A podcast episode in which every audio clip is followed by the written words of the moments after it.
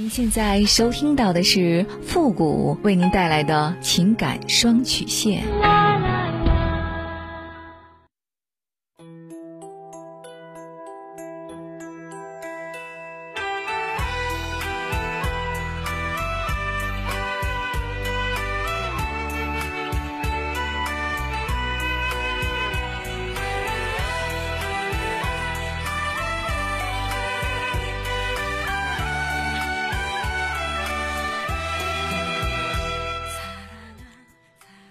开启两性沟通之门，解答您的情感困惑。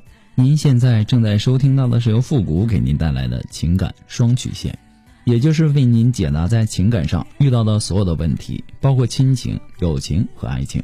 那参与我们节目的方式呢有两种，一种啊就是关注到复古的公众号“汉字的主播复古”四个字。那么情感解答下面呢有文字回复和语音回复的详细介绍，也请大家仔细的看过之后再发送您的问题。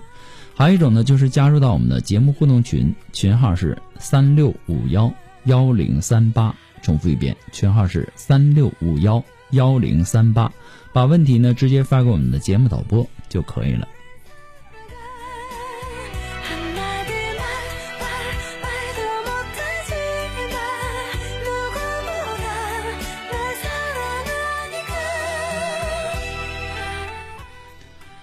好了，那么接下来时间呢，让我们来关注一下今天的第一个问题。这位朋友呢，他说：“付老师你好，我今年呢二十七岁，老公呢比我大两岁，宝宝呢快两岁了。本来是想着过完年去离婚的，只是现在情况呢比较特殊。我的情况呢是这样的，我们之间的问题呢也跟我的闺蜜有很大的关系。我和闺蜜呢是十年的交情了，而且呢我们也是同一个单位的，关系很好。不论是上下班还是去食堂吃饭，甚至是洗澡。”都是我们二人同行，在我和老公恋爱的时候呢，闺蜜也扮演着很重要的角色。在恋爱过程当中，我俩几乎没有单独约会过，每次逛街或者说出去游玩，我们都叫上闺蜜。时间长了也就习惯了。有几次呢，我都故意撇开闺蜜和我老公单独约会，可她知道以后很不高兴，说我重色轻友。无奈呢，我也就习惯了我们之间的三人行。后来呢，我和老公结婚了，并且通过自身的努力，在事业上取得了一点成绩。我们买了房子和车子，商定呢暂时不要小孩，过着舒适滋润的二人世界。与此同时，闺蜜也发展的不错，唯一遗憾的是她的感情历程呢一直不顺，谈了好几个男朋友，却始终没有结果。但遥远的空间距离和不同的际遇，却没有让我们的感情变淡。我和老公呢，一直和她保持着密切的联系。二零一七年夏天，闺蜜又结束了一场痛苦的恋爱。那次失败呢，让她备受打击，一连个把个月，她每天夜里呢喝得醉醺醺的，然后呢给我们打电话哭诉。她的状态让我和老公很担心。当他说出想回来的时候，我们毫不犹豫的举双手赞同，还托关系帮他找工作。二零一七年春节以后，他回来了。当时的我完全沉浸在朋友重聚的喜悦当中，根本没有料到他的到来会给我带来那么多的痛苦。他回来之后呢，我和老公怕他孤单，或者说想起不开心的事儿，去哪里呢都把他带着。虽然说他有住处，但我还是在家里专门为他准备了一个房间。有的时候玩的太晚，他就在我家住下。我们似乎又回到了以前那个奇特的三角关系，但我从未往不好的地方想过，因为他们都是我最信任的人。后来我怀孕了，闺蜜呢主动要求照顾我，每天到家为我和老公做饭。为此，我和家人都感激涕零，尤其是我老公，他成天唠叨着我闺蜜是如何好、如何贤惠。记得我还开玩笑说过，说你老这么夸她。我可是要吃醋的，听到这话呢，老公似乎笑得有些尴尬。几个月以后，我的行动越发不便，啊，成天坐在沙发上看电视、吃东西、玩手机，而他和我老公则忙着做这做那的。本来呢，看到这一幕，我还觉得自己特别幸福。直到后来发生了一件事儿，才让我感到似乎有一些不对劲儿。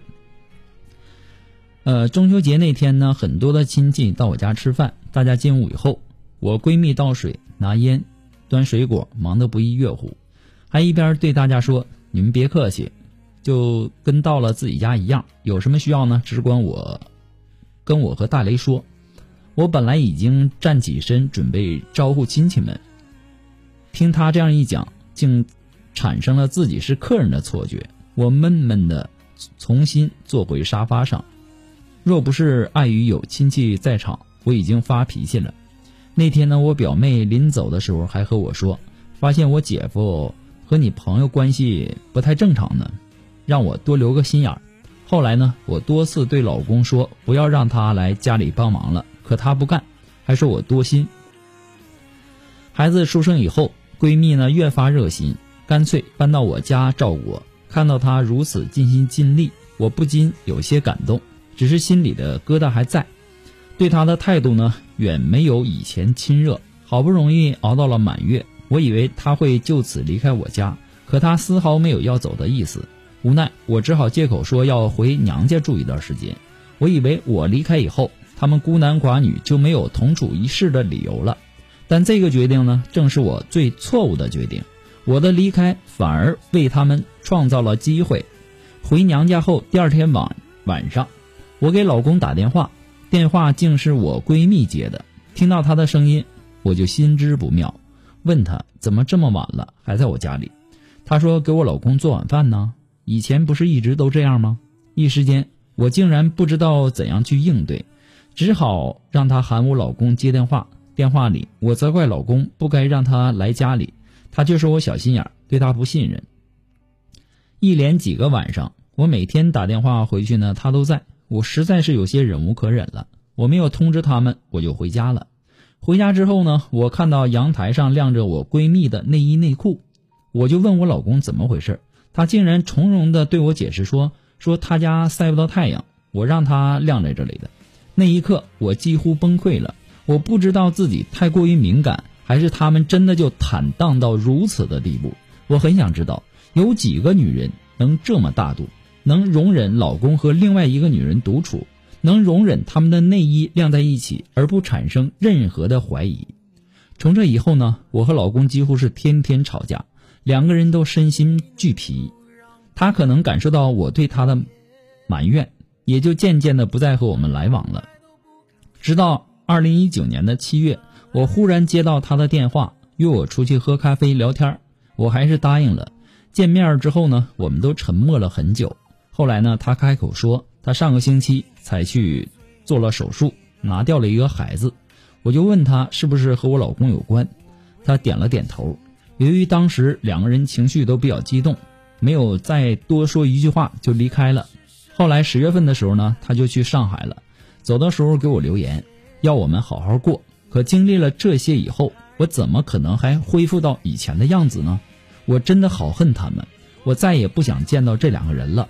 孩子还这么小，我到底该怎么办呢？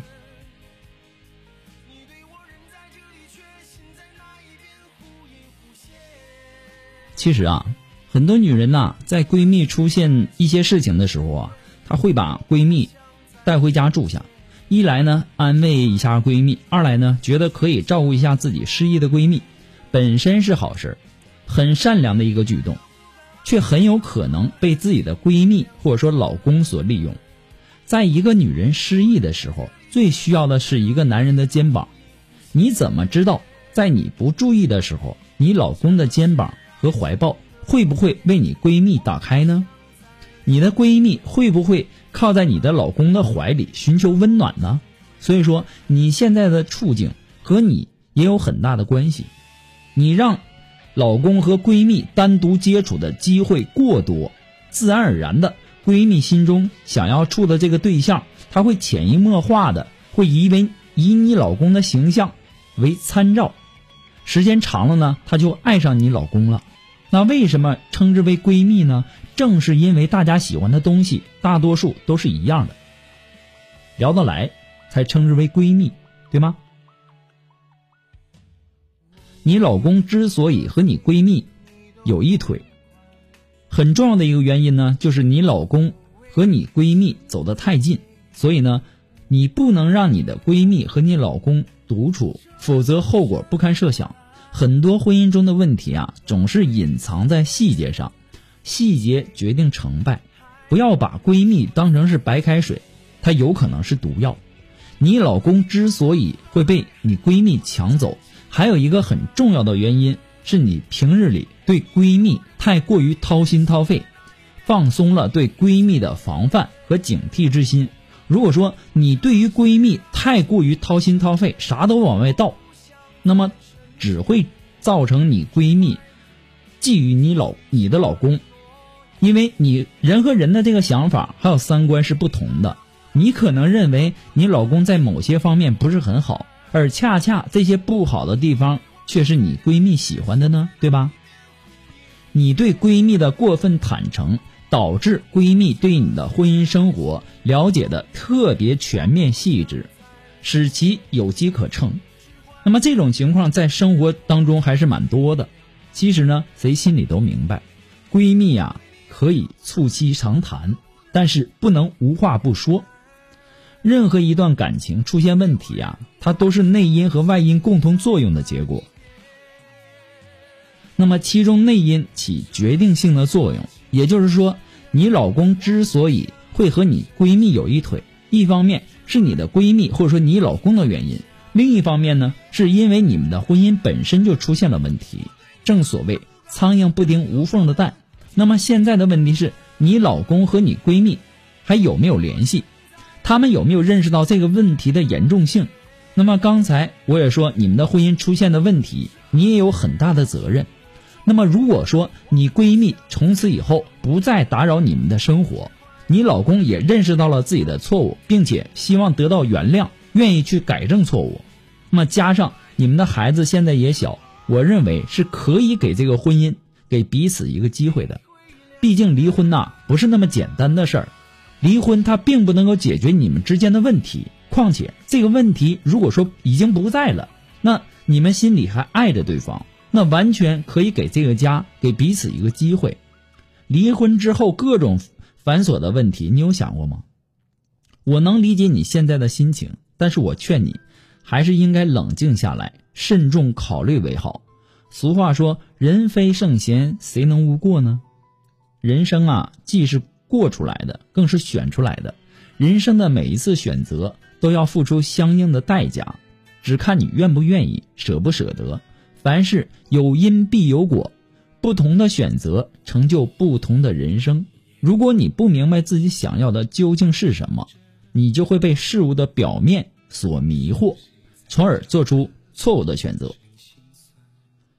那最后呢，复古还要提醒一下各位啊，有个闺蜜是一件很幸福的事情，但是一定要注意以下几点：第一，约会的时候不要带上闺蜜作陪；第二，不要过多的依赖闺蜜的意见做恋爱相关的决定，一定要记住这一点，不要和。